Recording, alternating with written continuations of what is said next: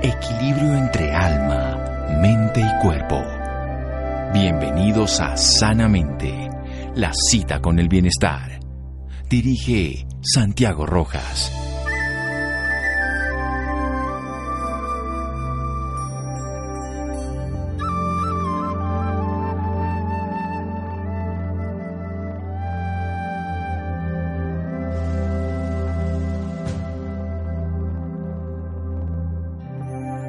Sin admiración solo es amistad. George.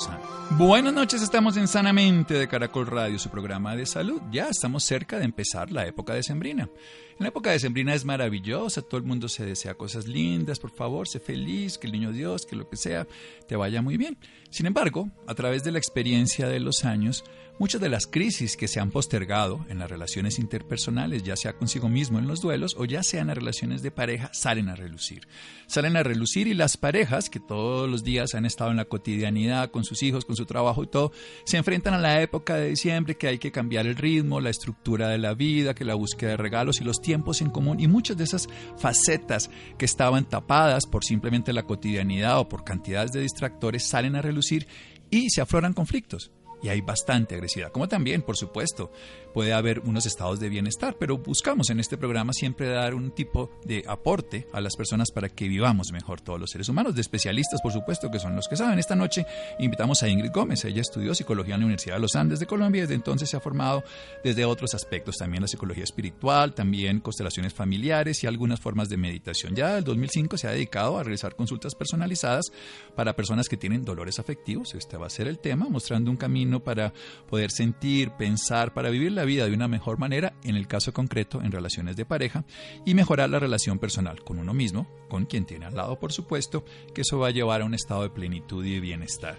Ingrid, doctora Ingrid, buenas noches, gracias por acompañarnos. Buenas noches, feliz de estar de nuevo en este espacio. Muchísimas gracias por la invitación. Bueno, vamos a hablar entonces de diciembre, ya vamos pronto a llegar allá, pero en el sentido de las relaciones de pareja. Vamos a construir precisamente ese proyecto, como usted lo dice, que en los aspectos de una relación de pareja debe haber amor, eros y sexualidad con pinchería y proyectos comunes. Desarrollamos esa idea para que la vayamos a aplicar en el resto del programa. Son como las cuatro eh, paticas de una mesa, eh, que, que, desde ahí como que la estructura puede darse. Necesitamos el amor, ese sentimiento, ese sentimiento que hemos ido y que debemos, eh, el amor que empieza a cambiar en un comienzo, un amor muy pasional que pasa por la etapa de la intimidad, que después pasa a la etapa del compromiso, un amor madurado, un amor nutrido, un amor conectado. Es ese amor que tenemos por nuestra pareja, lo primero la primera patica que debemos nutrir, que debemos tener. Segundo, hablamos del eros, porque definitivamente la sexualidad, el eros, la sensualidad, la seducción, hace que estemos más conectados y, esa llamita, ese vínculo sexual eh, alimenta pues definitivamente nuestra relación de pareja y la hace diferentísimo a lo que sería una relación con un amigo, otra cosa, es lo que nos une con nuestra pareja, gran parte es, es, es, es la sensualidad, la sexualidad. El tercer aspecto, cuando hablamos de la compinchería, qué rico cuando somos amigos de nuestra pareja, somos compinches, nos reímos, eh, entre los dos tenemos como un idioma, a veces eh, eh, ni siquiera es necesario hablar porque hay un lenguaje telepático en que, en que hay una, hay juego, hay diferentes pues aspectos como los que se, se, se nutren en la amistad. Y cuarto aspecto, hablamos de eh, los proyectos comunes. ¿Cuántas parejas se caen? Pueden tener lo anterior, pueden tener amor, pueden tener seducción, sexualidad, pueden ser compinches, pero van en caminos distintos. Ejemplo, el hombre que de pronto está separado, tiene 42 años, ella tiene hijos, pero está con una mujer de 37, quien es soltera, no tiene hijos, ella quiere comprometerse prontamente, él no quiere hacerlo. Entonces, a veces cuando los proyectos comunes no coinciden, pues tenemos problemas y por más de que se tenga lo demás, eh, pues no está. Entonces, cuando tenemos como proyectos comunes, iguales, vamos para lo mismo, tenemos los mismos objetivos frente a la relación, pues ese, ese es el aspecto, la cuarta patica, que nos ayuda a que la relación pueda funcionar, pueda avanzar, pueda crecer y podamos pues estar con ella en una manera pues eh, consolidada. Muy bien, un amor que nutre, un eros que genera una diversidad de posibilidades, una compinchería de un idioma no verbal y verbal y unos proyectos comunes que en un convenio de convivencia mirando para el mismo lado. Vamos a hacer un pequeño corte aquí en Sanamente de Caracol Radio. Estamos hablando con Ingrid Gómez a propósito de que nos va a llegar la época de Sembrina y queremos que las relaciones de pareja se fortalezcan, se vuelvan realmente como deberían ser unos momentos, unos espacios de bienestar. Como diría el Buda, la diferencia entre gustar y querer en el sentido de amar, gustar simple y llanamente querer o amar de una manera profunda es como cuando uno ve una flor. Cuando uno quiere una flor la arranca, pero cuando uno la ama, la cuida, mm. la, le quita lo que le sobra, la mantiene, la sostiene y sobre todo le echa agüita. Seguimos en Sanamente de Caracol Radio. Síganos escuchando por salud. Ya regresamos a Sanamente. Bienestar en Caracol Radio. Seguimos en Sanamente.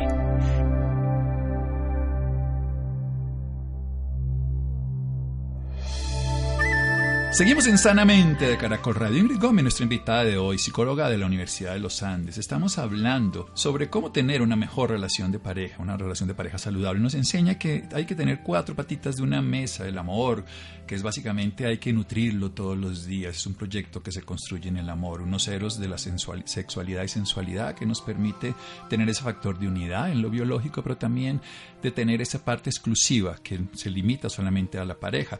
Y la compinchería para reírnos, para burlarnos, para construir un diálogo que no necesite palabras. Y algo fundamental que puede ser lo que destruye muchas parejas, que no existan proyectos en común. En este caso, generar proyectos comunes mirando hacia el mismo lado. ¿Cómo, cómo hacemos para alimentar esa relación entonces? Pues además de esos cuatro aspectos, tenemos que tener muy en cuenta que hay, hay, hay otros, otros caminos o los caminos que nos lleva a la nutrición, al alimento de eso. Primero que todo es la comunicación. Segundo, tenemos que trabajar eh, ese equilibrio perfecto en el dar y recibir. Tercero, eh, pues hacernos cargos de nosotros mismos y sobre todo nunca olvidarnos, nunca olvidarnos, porque a veces nos entregamos tanto a la pareja que nos olvidamos de nosotros y podemos perder. Entonces me parece muy importante ese equilibrio, ese equilibrio en ese dar, en ese recibir, cuánto recibo, cuánto doy, cuánto tomo, cuánto, cuánto ofrezco.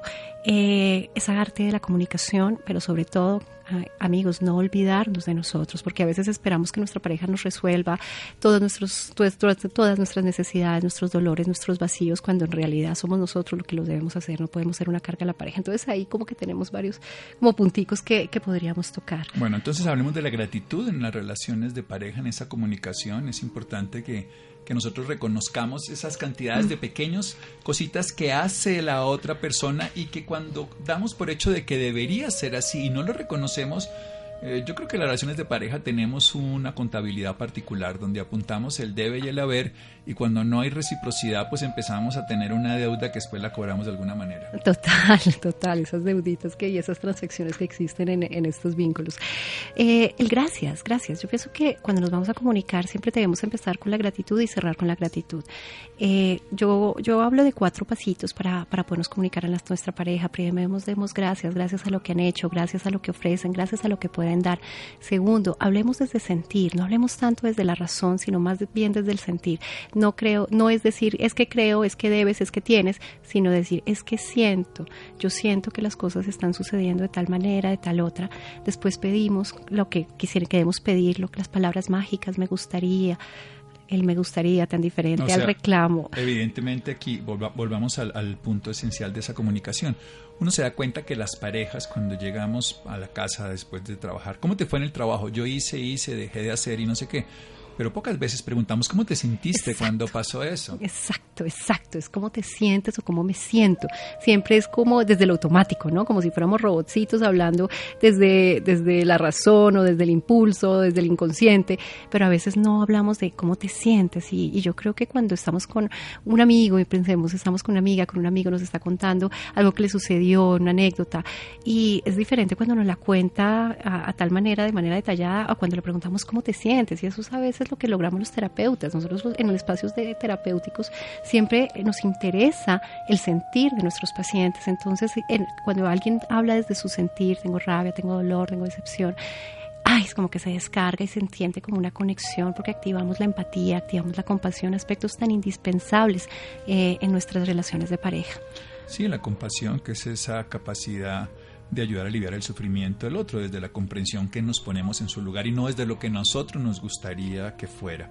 Hablemos un poquito más de ese sentir. Yo creo que eso hay que desarrollar más esa idea que nosotros podamos salirnos en las relaciones de pareja, porque no es una relación, no es una transacción comercial, aunque haya hablado yo ahorita de una contabilidad particular, porque es una contabilidad en el afecto, no mm pues claro, uno cuando se relaciona en, el lenguaje comercial con los demás piensa, porque está trabajando desde la razón, desde una hipótesis basado en un conocimiento y todo, pero en las relaciones esa distancia afectiva de la razón genera muchos delineamientos y muchas dificultades. Esto es, esto es como, esta es mi línea y hasta aquí me muevo, hasta aquí no me muevo. Cuando uno siente, ese, ese sentir se transforma. ¿Cómo desarrollar ese sentir en la cotidianidad del vínculo en las parejas? Yo creo que lo podemos mirar a través de un ejemplo. De pronto, eh, el clásico ejemplo, una esposa que está viendo que su, que su marido está trabajando demasiado, está proveyendo el hogar de temas económicos, pero realmente no está en su, en su presencia, en su afecto.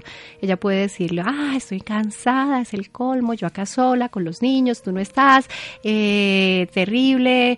Y él le dice, ay, pero es que yo estoy trabajando, no es que no te das cuenta del esfuerzo que hago por ustedes. El clásico ejemplo. eso es, eso es de como por decir un cliché en la relación.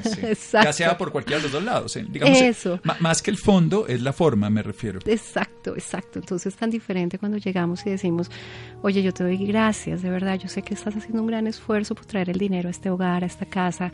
Para ti eso es, es difícil lo que estás haciendo, yo te lo agradezco. Sin embargo, quiero decirte cómo me siento. Me estoy sintiendo cargada, me estoy sintiendo que de pronto estoy yo sola trabajando, eh, trabajando los temas de los niños en la casa. Me estoy sintiendo no es del reclamo. No es del reclamo, sino, del reconocimiento. estoy, me estoy sintiendo, yo me estoy sintiendo. Ojo con llegar también a, dimensiones de la víctima, ¿no? Tampoco podemos llegar a, no, no como víctimas, no podemos eh, quejarnos de esa manera, pero sí desde nuestro sentir adulto, decir, mira, me estoy sintiendo sola, tal vez estoy sintiendo tal eh, que los niños también le estás haciendo falta.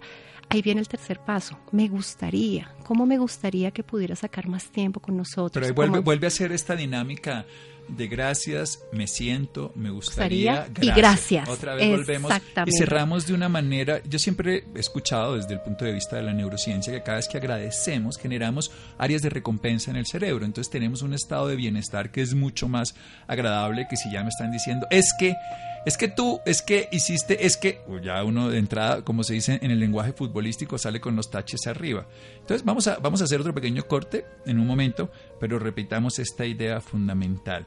O sea, partimos del reconocimiento. Gracias a lo que tú estás haciendo, yo reconozco esto. Desde que ya lo reconocí, ahora puedo decir mi sentir frente a lo que no considero que desde mi perspectiva sea lo correcto. No importa que lo sea, porque son puntos de vista. Pero si yo lo hago desde el usted debería o del que me están diciendo que mi mamá opinó que mi tía que puede ser lo más ofensivo de la vida. Sí, total. Pero estas son estrategias que se usan infortunadas. Sí, sí, pues, lo, decimos. Y en esta época navideña, precisamente, viene ese punto donde dice, es que tú en Navidad deberías hacer, porque yo toda la vida en mi familia la Navidad la pasamos de esta manera. Y entonces ahí dice, no, pero ese será usted, porque nosotros tal... ¿Cómo lidiar precisamente desde esta perspectiva de de cómo, porque ese es el punto, de cómo llegamos desde la gracias, me siento, me gustaría, gracias, este esquema de estos cuatro punticos que se repetirán siempre en esos diálogos difíciles, para comunicarnos de una manera asertiva frente a las vacaciones de Navidad que pasamos de tu mamá, donde la mía, donde no sé qué. Total, total, ahí, ahí se empiezan a, a ver y que ahí empiezan a aflorar esas, esos momentos que son ineludibles y es ya tener que ver el sistema familiar, ya no solo es la pareja, sino donde se incluye la familia de, tu esposo, la familia de la esposa, la familia de, de cada uno que en, si están en armonía, maravilloso, pero si hay conflictos ya venidos, pues se vienen en, en, situaciones incluso de conflictos, de dramas. Entonces, divino poderlo hablar así, que cada uno hable desde su sentir, desde su sentir supremamente respetuoso, donde honramos nuestra familia de procedencia, pero también honramos la familia de donde procede nuestro, nuestra pareja, siempre tenemos que honrarle. Pero también podemos hablarlo así, oye, gracias, mira, yo sé que tu mamá o tu familia es muy agradable, muy chévere, tal cosa eh, en mi sentir, pues sería bueno, me gustaría pasar con mi familia el 24, tal vez, ta, ta, ta, tal vez. Bueno, y se hace una negociación. Una negociación, exacto. Donde, donde, no hay que hacer lo que, ya hay muchos psicólogos norteamericanos que hablan de no llegar a cero, quiere decir no sumas tres y menos tres ya da cero, sino veamos cómo los dos sacamos más dos o más uno. Exacto, entonces desde mi sentir me gustaría que pasáramos esto, yo también comprendo que tú pues te, gustaría también pasar con tu familia, negociemos tal cosa y estemos hasta tal punto, ¿no? Eh, sí es importante hablarlo, hay mucha gente que lo aguanta, de hecho yo, la consulta se sube hartísimo en enero, es impresionante porque llegan peleadísimos en los conflictos, en todos los problemas que tuvieron, llámese por exceso de tragos, llámese por los síndromes de Navidad que le da a muchos, personas que se deprimen, que se sienten terriblemente mal en épocas de Navidad, eh, empiezan a sacar como la parte gruñona, aparta mucho que muchas mujeres me dicen, pues yo no sé qué le pasa a mi esposo, pero es que siempre cambia en Navidad, se pone gruñón, toma más, eh, se pone... Porque todo el año estuvo guardando lo que estábamos explicando y en el momento en que puede liberar, y esto es lo que estamos intentando dentro de esta comunicación con Ingrid Gómez, que es construir un proyecto para que esta Navidad que va a empezar, esta época navideña, ustedes la puedan vivir de una mejor manera. Y esta comunicación de gracias, siento, me gustaría que gracias nos pueda ayudar como una estrategia cotidiana para vivir mejor, no solo esta época, sino siempre. Seguimos en Sanamente de Caracol Radio. Síganos escuchando por salud. Ya regresamos a Sanamente. Bienestar en Caracol Radio. Seguimos en Sanamente.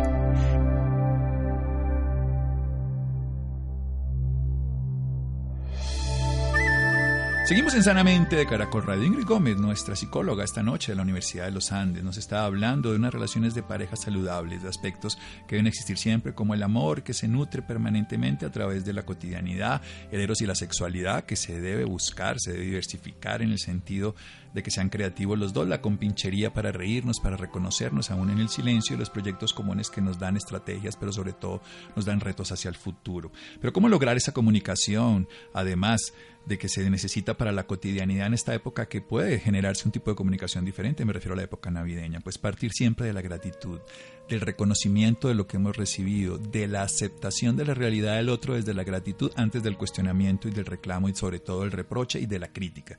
Luego desde eso nos metemos en nuestro interior y decimos lo que sentimos, sentimos con honestidad, no lo que pensamos, ni lo que debería ser, ni el ideal, ni lo que era mi familia, ni el pasado, sino mi sentir, no desde la víctima, sino desde la expresión de lo que yo siento. Siento que está muy fría el agua, muy caliente, lo que siento, sin ponerle un misterio. Desde ahí sí construir la idea de la transformación a través de una frase me gustaría me gustaría proponerte esto, me gustaría tal cosa, yo quiero ver qué opinas y nuevamente cerrar gratitud. Gracias, siento que, me gustaría, gracias. Eso sería un equilibrio de compasión desde ponernos del reconocimiento y expresar lo que sentimos. ¿Cómo es ese equilibrio también? Pasemos a este lugar del dar y recibir, porque entonces terminamos nosotros dentro de que damos todo el día y esa es la queja, es que yo le doy, es que yo le doy, es que yo le doy. El único que le gusta dar y no recibir es, es al boxeador, pero en este caso pasemos a la relación de pareja. Muchas personas creen que están dando lo que su pareja está necesitando y ese es el problema, que no es así. Eh, esa, el, el, creer que ya es suficiente lo que estoy dando, es que yo le organizo todo, es que le organizo las camisas, es que estoy pendiente, es que sí, le estoy dando todo el tiempo, pero en el fondo no es lo que la otra persona está necesitando, pues empezamos a tener el desequilibrio. Las personas que suelen dar afecto, y acá tenemos que ver muchísimo a aquellos que tienen una tendencia cuidadora, salvadora, eh, que dan y dan y dan y dan, pues son los que más factura van a tender a, pasar, ¿no? Pero eh, porque sienten que están dando algo que, que digamos, es, necesario para otro que no es real o que ni siquiera, mm, vamos a ponerlo desde un, es valorado de la manera como lo damos. Porque yo podría, por ejemplo, considerar que lo que hago es suficiente para mí, pero para otra persona no tiene ningún valor. Sí, total, que puede ser suficiente para mí que para la otra persona, pero desde seguramente niños o muy jóvenes empezaron a dar de esa manera para ganarse lugar en la tribu. De golpe le tocó ser el hermano mayor que se tenía que hacer cargo de todo el mundo, o la hermana que tenía que ayudar a mamá en todos los quehaceres. Entonces y el otro no lo necesita. Y el otro no le necesita. Entonces empezamos a, ver esos dares y son las personas que más se quejan en que doy y siento que no recibo. Esa factura que, comentábamos hace un momento. Eh, pero por otro lado, a veces ni da, ni se da, ni se da, se va llevando la relación a rutina y prácticamente son dos, dos personas de manera automática, buenos días, buenos días, nos vamos a trabajar en la noche, listo, niños, arreglamos, chao, y realmente no se está nutriendo la relación. ¿Cuándo realmente empezamos a dar? Cuando entendemos y comprendemos cuáles son las necesidades internas de nuestra pareja, qué realmente quiere nuestra pareja y, cuando, y es muy interesante cuando yo trabajo con las parejas o de manera individual, que les pregunto, bueno, ¿tú qué quieres de la pareja? Y no desde la parte infantil, porque desde la parte infantil quisiéramos que nos llenaran los vacíos, que, nos, que, que realmente nunca se fueran de viaje, nunca fueran a una convención, porque no quiero que me dejen solo. No, no desde la parte infantil, sino desde la parte adulta. ¿Qué realmente necesitas? No, pues a mí me gusta eh, la muestra de afecto de tal manera, a mí me gusta eh, pues tener más relaciones sexuales, a mí me gustaría que conversáramos más, a mí me gustaría que cada vez que discutiéramos pues de pronto que se me escuchara más mi punto de vista, a mí me gustaría que, bueno, diferente, ¿qué, ¿qué realmente me gustaría?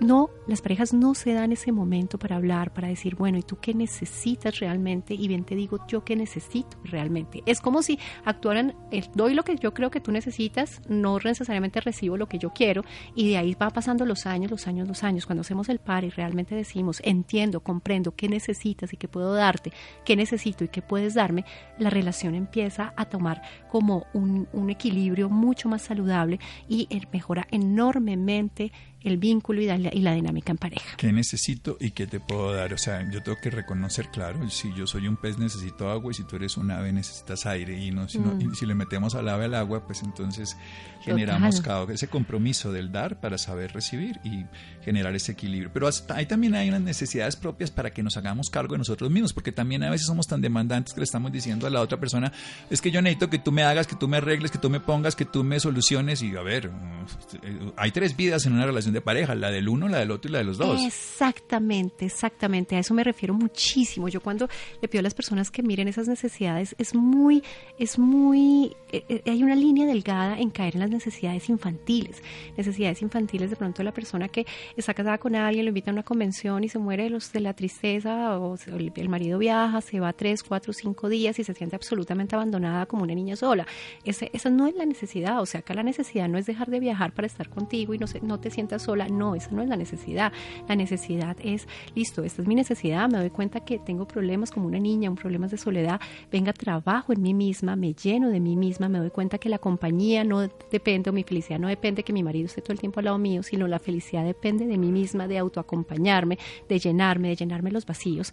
Y le puedo pedir a mi marido que cuando esté en convenciones, oye, llámame, me gustaría que estás pendiente, tal cosa, eh, y pues sí, mándame los mensajes, no desaparezcas. Eso es otro tipo, es una necesidad un poco más adulta a es evitar pues que la, otra persona deje de hacer cosas por miedo, por dolor, por, por sensaciones que le hundan esos botones infantiles. Entonces, ese es el llamado. Hay que mirar esos, esos aspectos, esos dolores, esos vacíos infantiles y cada uno hace ese cargo. Trabajo interior, crecimiento interior, terapias, muchas maneras, porque si uno está bien con uno mismo, definitivamente la relación de pareja va a funcionar muchísimo mejor. Bien, entonces volvamos otra vez a ese uno de ese estrés, o sea, el uno que, que sería dos, cada uno por su lado.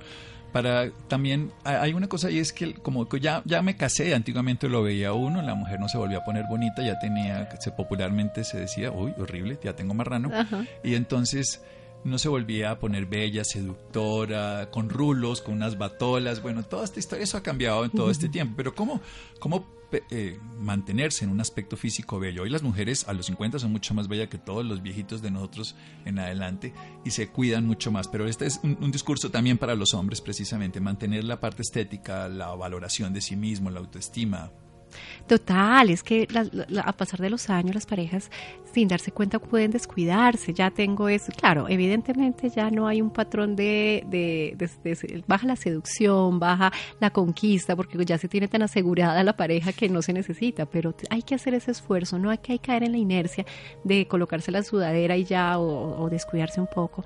Eh, y ni siquiera por el otro, yo creo que por uno mismo. Uno mismo, eso es, también es autoestima, eso es quererse, eso es quererse cuando nos miramos al espejo, nos sentimos bonitos, nos arreglamos, nos arreglamos para nosotros mismos. Qué rico un cambio de luz, qué rico, no sé, de pronto una asesoría de imagen, mirar colores, mirar diferentes aspectos, que sea una diversión el arreglarnos, que sea un gusto, que sea chévere, sentirnos bien, bajar de peso, mantenernos pues en forma porque queremos y porque lo merecemos y también porque eso lleva inspira, inspira a nuestra pareja. Si nos vemos bonitas, pues nuestra pareja va a estar ahí diferente al descuido. Ojo, porque hay personas que creen que se van solo a eso, ¿no? Se, y que, hacen diferentes cosas para solo verse bonitos, bonitos y que descuidan también su parte interior, su parte espiritual.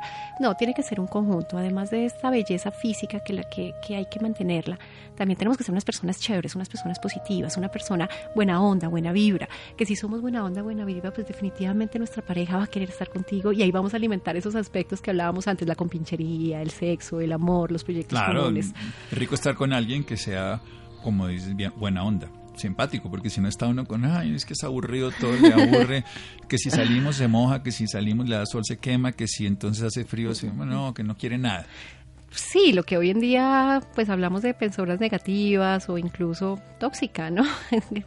Hay que ver que no estemos siendo una persona tóxica y pero es muy difícil para nuestra pareja si, si estamos siendo tóxicos con, con él o con ella, ¿no? Yo siempre he creído que, que hay que volver a conquistar a la pareja, que hay que volver a enamorarla, porque nosotros la enamoramos y lo que la enamoramos hace 10 o 20 años de pronto ya no la enamoraría, porque esa persona también ha crecido. Es como cuando uno se encuentra con los compañeros de colegio y uno ya tiene otra persona, el, que recordó de hace 20 años, que obviamente uno lo ve más viejo al que a uno, o hace 30, esa es la lógica de simplemente una benevolencia que tenemos con nosotros mismos, pero, pero tenemos que volver a enamorar en el hoy del enamoramiento, no en lo que hacíamos siempre de hace 20, 30 años, que ahora ya no lo seduce, porque a mí lo que me gustaba hace 20, 30 años, yo tengo ya 25 años de casado con mi pareja, no me llama la atención en este momento muchas cosas, otras sí, ¿Cómo, ¿Cómo ponerse en ese chip de reconocer ese presente de esa, de esa necesidad y de esa nueva condición para volver a enamorar a esa pareja? A veces creemos que uno, uno, lo que se tiene no hay que lucharlo tanto. Yo creo que el tema es valorar, valorar la persona que tenemos al lado. Desde, yo creo que la gratitud nos lleva muy a eso. No tenemos una pareja ideal, la pareja ideal no existe. Y cuando liberamos a nuestra pareja de ser ideal, podemos verla como alguien real, como alguien que definitivamente nos está dando, eh, pues muchos, muchos aspectos y muchas, muchos regalos en nuestra vida, muchas cosas bonitas. Entonces empecemos desde la gratitud. Posteriormente, eh, veamos ese cambio de chip en nuestra vida y miremos nosotros mismos qué nos está faltando para nosotros. Eh, estamos, cómo está nuestro, nuestra autoestima, cómo está nuestra vida anterior, está siendo chévere, estamos haciendo en nuestra vida algo maravilloso. Desde ahí incluyamos a nuestra pareja en, en hacer algo, en, en, hacer algo maravilloso en nuestra vida. ¿sí? A veces salgamos de la rutina, salgamos de la inercia, miremos cómo podemos introducir nuevos aspectos en nuestra vida, en nuestra vida personal e invitemos a nuestra pareja que haga parte de eso. Pero también tenemos que ser seres inspiradores. Seres inspiradores, esto me encanta. O sea, que que podamos, que es lo que está haciendo en este momento Ingrid, inspirándonos a tener una buena vida de pareja en esta época, que se exaltan todas las cosas, las buenas y las malas. Los conflictos arrastrados durante 11 meses comprimidos es cuando salen. Entonces la gente bebe más, eh, agrede al otro, se desborda y es porque no hemos hecho de una forma gradual, porque la idea es que este diciembre lo aprovechemos para estabilizar, también para que se rompa lo que no tiene sentido, pero para que se vuelva un punto de referencia cotidiano, para no solo esta pequeña época. ¿Cómo inspiramos al otro? Podemos inspirar a otro desde nuestro buen modelo, definitivamente, desde nuestra buena energía, desde nuestra, vuelvo y lo repito, desde nuestra buena onda, desde nuestros pensamientos, emociones positivas, desde la sonrisa. Yo creo que tan lindo que es tener una actitud de turista. Piensen ustedes cuando están en una ciudad nueva, en un país nuevo, en una playa nueva. Todo es maravilloso, Todo es maravilloso, abrimos los ojos, sonreímos y a veces podemos mirar la Navidad y de estas épocas desde ese lugar. Em, hagamos de, la fiesta más allá de la gran fiesta, hagamos de ese momento eh, algo, algo de conexión, metámosle un objetivo un poco más... Eh, especial, por decirlo así, metámosle algo más especial a la Navidad. No solo son los dar los regalos físicos, sino por qué no también hacer un momento en que le escribes a, tu, pareja, escríbele eh, un deseo para el año, para el próximo año, para el 2020, escríbele a tus hijos en otros papelitos y que tengan un momento en que se deseen los buenos deseos para todos, saquen estos papelitos y todo. Hacer algo como más especial, tanto en la Navidad como en el Año Nuevo, como que junten ese, esa acción de gracias, esa acción de, pedir nuevas buenas cosas para todos, eh, de decirse cuánto se quieren. Eso puede hacer un clic para cambiar, que no solo en la fiesta, no solo en la rumba, no solo esperamos a que nos eh, llegó el niño Dios, los regalos, las cosas y ya, o el, 20, el, el 31 uno, sí, feliz año, cha, cha, cha. No, tengamos un momento, un acto en que conectemos con nuestra pareja, demos gracias, deseamos lo mejor, digámonos cuánto nos queremos e incluyamos a los hijos si hacen parte de esto. Esto es un clic pequeño, sí, después puede, poder ir a su fiesta, después puede ir a su reunión, puede hacer lo que quiera, pero hace un tema un poco más diferente. Y nos vamos relacionando de corazón a corazón. De corazón a corazón.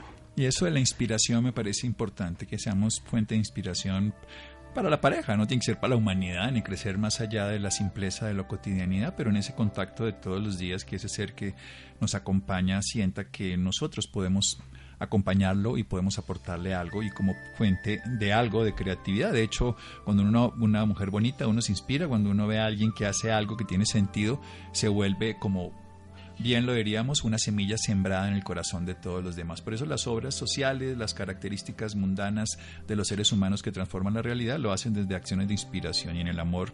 Eso es maravilloso. ¿Dónde podemos localizar a Ingrid Gómez? Eh, páginas de internet, alguna referencia específica para los interesados en continuar o en acercarse a su labor profesional. Claro que sí. Primero les recuerdo el nombre de mi libro, Evolución Afectiva. Este libro es un proyecto personal, lo encuentran en la Era Azul de Hacienda Santa Bárbara, el Centro Comercial eh, Andino. Eh, evolución afectiva. Evolución afectiva. O lo pueden conseguir, lo mando, lo mando vía em, domicilio si lo, si lo quisieran. La información de mi, de mi equipo terapéutico que trabaja conmigo, de más, de más información, lo encuentran en mi página prosperlove.com. Bueno, digámoslo despacito. Prosperlove. Prosper. Prosperlove. Sí. Punto com. Sí. Punto com. En castellano, ¿no? Sí. Amor próspero. Prosperlove.com. Prosperlove.com.co de Ingrid Gómez y en un, libro Evolución Afectiva nos habla de la era azul y o si no ella también se lo manda. Muchas gracias, doctora Ingrid. Qué gusto, qué gusto estar con ustedes en este momento. Un abrazo para todos y feliz noche. Feliz noche y que estas navidades, todas estas épocas decembrinas brille el amor, que se fortalezca el eros, que la compinchería sea de la cotidianidad con un proyecto común. Seguimos en Sanamente de Caracol Radio. ¿Listo?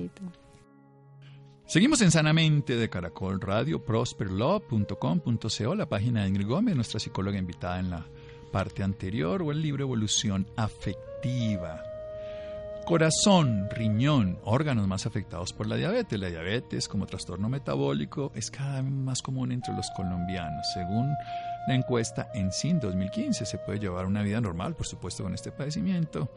Sin embargo, hay que tener claro que si no sabemos manejar la diabetes y para eso bajar de peso es esencial, es fundamental hacer ejercicio, es fundamental dormir bien y por supuesto comer comida real. Todas estas cosas, si nosotros las hacemos, funcionan. Y para tener una calidad de vida con más años y con no solamente años a la vida, sino vida a los años, así vamos a tener menos posibilidades de dañar esos órganos tan importantes y pues obviamente corazón solo ayuno.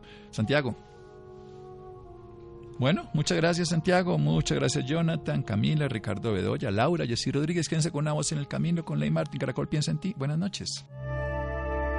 Síganos escuchando por salud. Ya regresamos a Sanamente.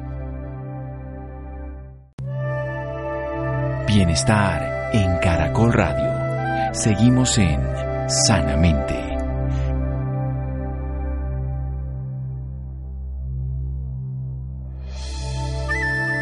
Seguimos en Sanamente de Caracol Radio, prosperlove.com.co, la página de Ingrid Gómez, nuestra psicóloga invitada en la parte anterior, o el libro Evolución Afectiva. Corazón, riñón, órganos más afectados por la diabetes. La diabetes como trastorno metabólico es cada vez más común entre los colombianos. Según la encuesta en SIN 2015, se puede llevar una vida normal, por supuesto, con este padecimiento.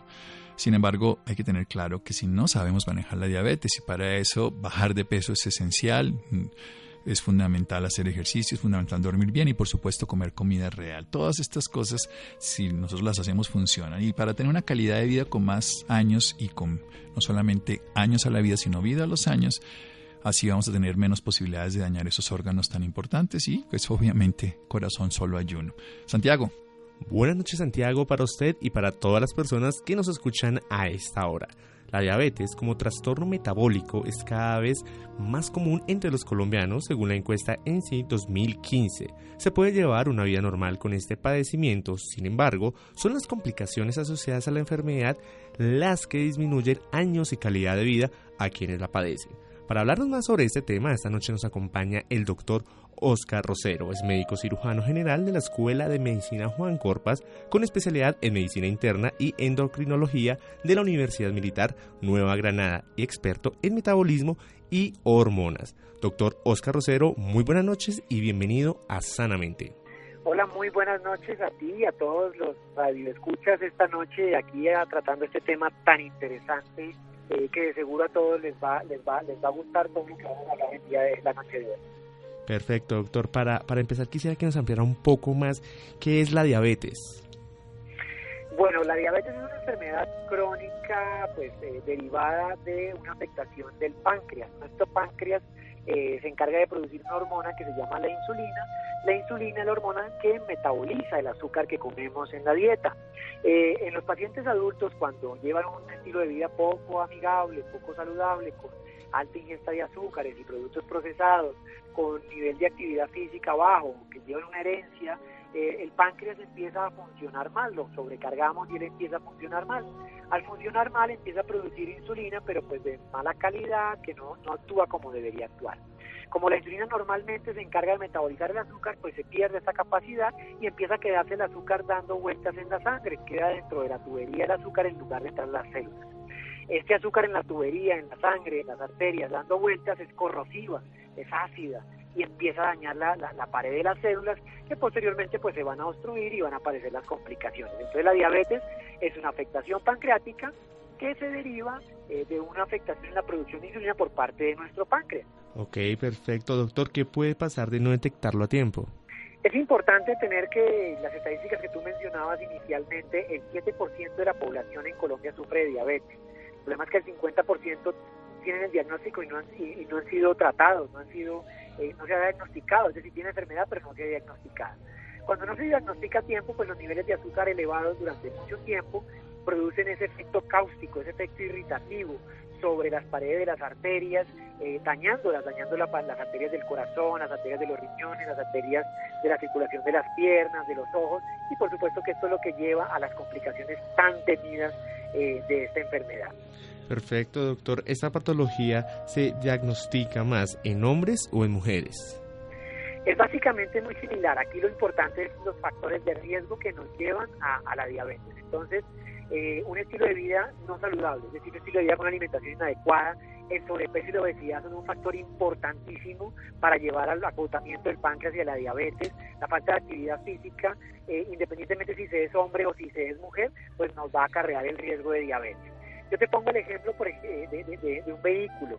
Si un motor de un vehículo viene preparado para durar, no sé, 400 mil kilómetros, pero tú lo pones a trabajar a doble máquina, trabajado forzado todo el tiempo, pues no va a durar 400 mil, sino que va a durar solamente 200 mil kilómetros. Eso mismo pasa con nuestro cuerpo. Si sometemos a nuestro páncreas, que viene preparado para durar 80, 90 años, a un trabajo forzado con alimentación cargada de azúcares, harinas procesadas, comida muy industrializada, en sobrepeso, pues ya no va a durar 80 años, sino que va a durar 40 años, la mitad. Es por eso que a los 40 años es donde aparece esta, tan, esta, esta enfermedad tan temida y tan frecuente. Además que se estima que para el 2030 el 10% de la población en Colombia va a tener diabetes. Perfecto, doctor. ¿Usted por favor nos podría ampliar un poco más qué órganos se ven comprometidos con esta patología? Claro que sí, los órganos que más frecuentemente se afectan o los más dramáticos son el corazón y los riñones y por supuesto que la circulación en las piernas. Hablando del corazón, la diabetes es el principal factor de riesgo asociado a infartos y a trombosis cerebral, sistema vascular. Ese es el principal factor es lo que podemos controlar para evitar tantos infartos. Hoy día en los países industrializados eh, las personas se mueren más de enfermedad cardiovascular que de cualquier otra causa de muerte. De la misma forma, la falla renal es la causa, la diabetes es la causa número uno de falla renal en la población adulta.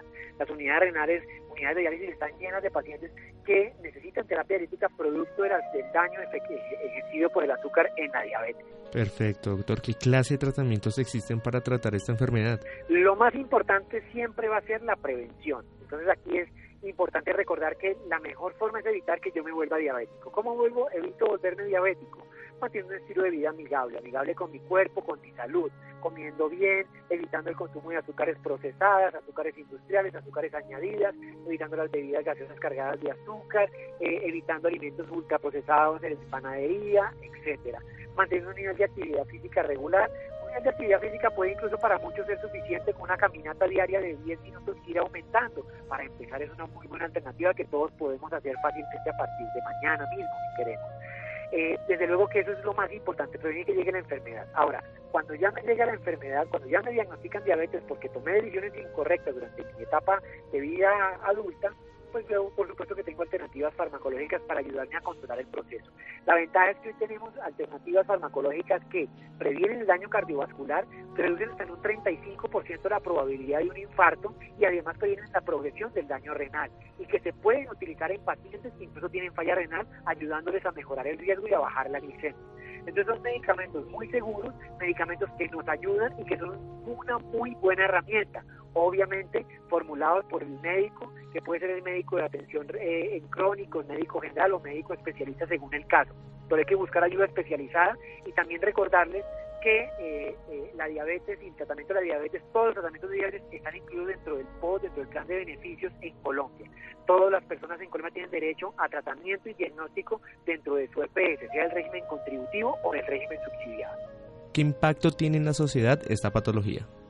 Bueno, realmente es, dramático. Si tenemos en cuenta, por ejemplo, que eh, si, si, miran a su alrededor, en cada familia puede haber una persona con diabetes o en la vecindad puede haber una persona con diabetes.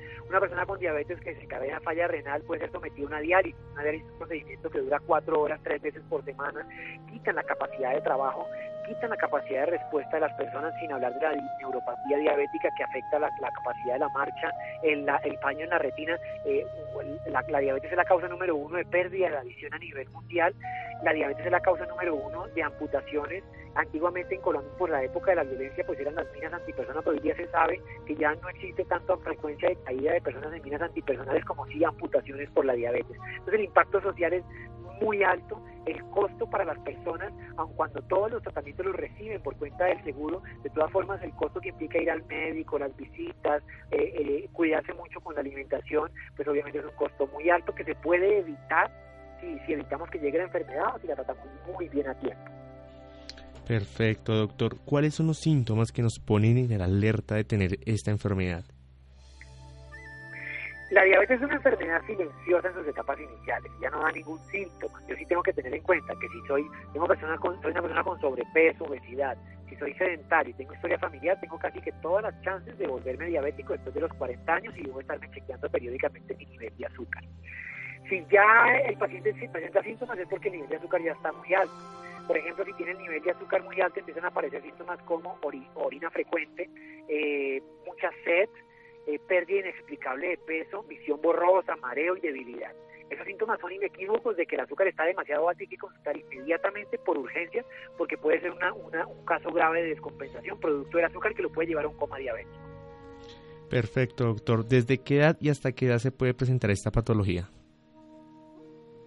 Bueno, tenemos dos tipos de diabetes. La diabetes infantil, que es la de los niños que tienen eh, una alteración en la cual el cuerpo crea defensas eh, eh, mal, mal creadas, defensas contra las células del páncreas y las ponen a trabajar mal y, dejan de producir insulina, que es la diabetes tipo 1 de los niños. Y está la diabetes tipo 2, que es la de los adultos, la que aparece eh, en la etapa adulta, generalmente asociada a malos estilos de vida, aunque en algunas ocasiones puede también tener una carga genética. no hay ninguna edad para, para, para establecer el diagnóstico de diabetes. La diabetes se puede presentar desde niños pequeñitos hasta personas muy, muy adultas y siempre recordar que la importancia que tiene eh, eh, un adecuado estilo de vida, independientemente si tengo el diabetes, es clave que el 70% del manejo de la diabetes, el 70% del manejo de la, de la diabetes es un plan de alimentación, un plan de estilo de vida adecuado y saludable eh, al cual debemos adherir. Doctor, las personas interesadas en este tema, ¿dónde lo pueden contactar? Claro que sí, fíjate que yo manejo eh, en redes sociales, en Instagram, eh, mi perfil es arroba endocrino rosero, arroba endocrino rosero. Ahí constantemente estoy mandando información acerca de cómo cambiar positivamente nuestro estilo nuestro estilo de vida. También pueden buscarnos en la Asociación Colombiana de Endocrinología, hay una hay un perfil que se llama Saludable ONG, Saludable ONG, en donde también mandamos tips y recomendaciones de vida. Entonces ahí está la información, pueden buscarme en redes sociales como Instagram como Endocrino Rosero, Facebook como arroba doctor Oscar Rosero o en YouTube también tengo un canal lleno de información eh, arroba, eh, perdón, en YouTube eh, doctor Oscar Rosero también o Oscar Rosero MD con videos eh, informativos de cambios de estilo de vida fáciles, sencillos, que todos pueden cumplir eh, en su vida a día, en su vida diaria, sin necesidad, por supuesto, de cosas costosas, que cambios que pueden hacer fácilmente. Doctor Oscar Rosero, gracias por esta información y por acompañarnos esta noche en Sanamente. Muchísimas gracias y por favor todos mejorar sus estilos de vida, un poquito de caminata, evitar el consumo de azúcar, eh, azúcar refinada y pues bueno, si tienen diabetes busquen a su médico y hagan lo que él les diga. Bueno, muchas gracias Santiago, muchas gracias Jonathan, Camila, Ricardo Bedoya, Laura, Jessy Rodríguez, quédense con una voz en el camino con Ley Martín, Caracol piensa en ti, buenas noches.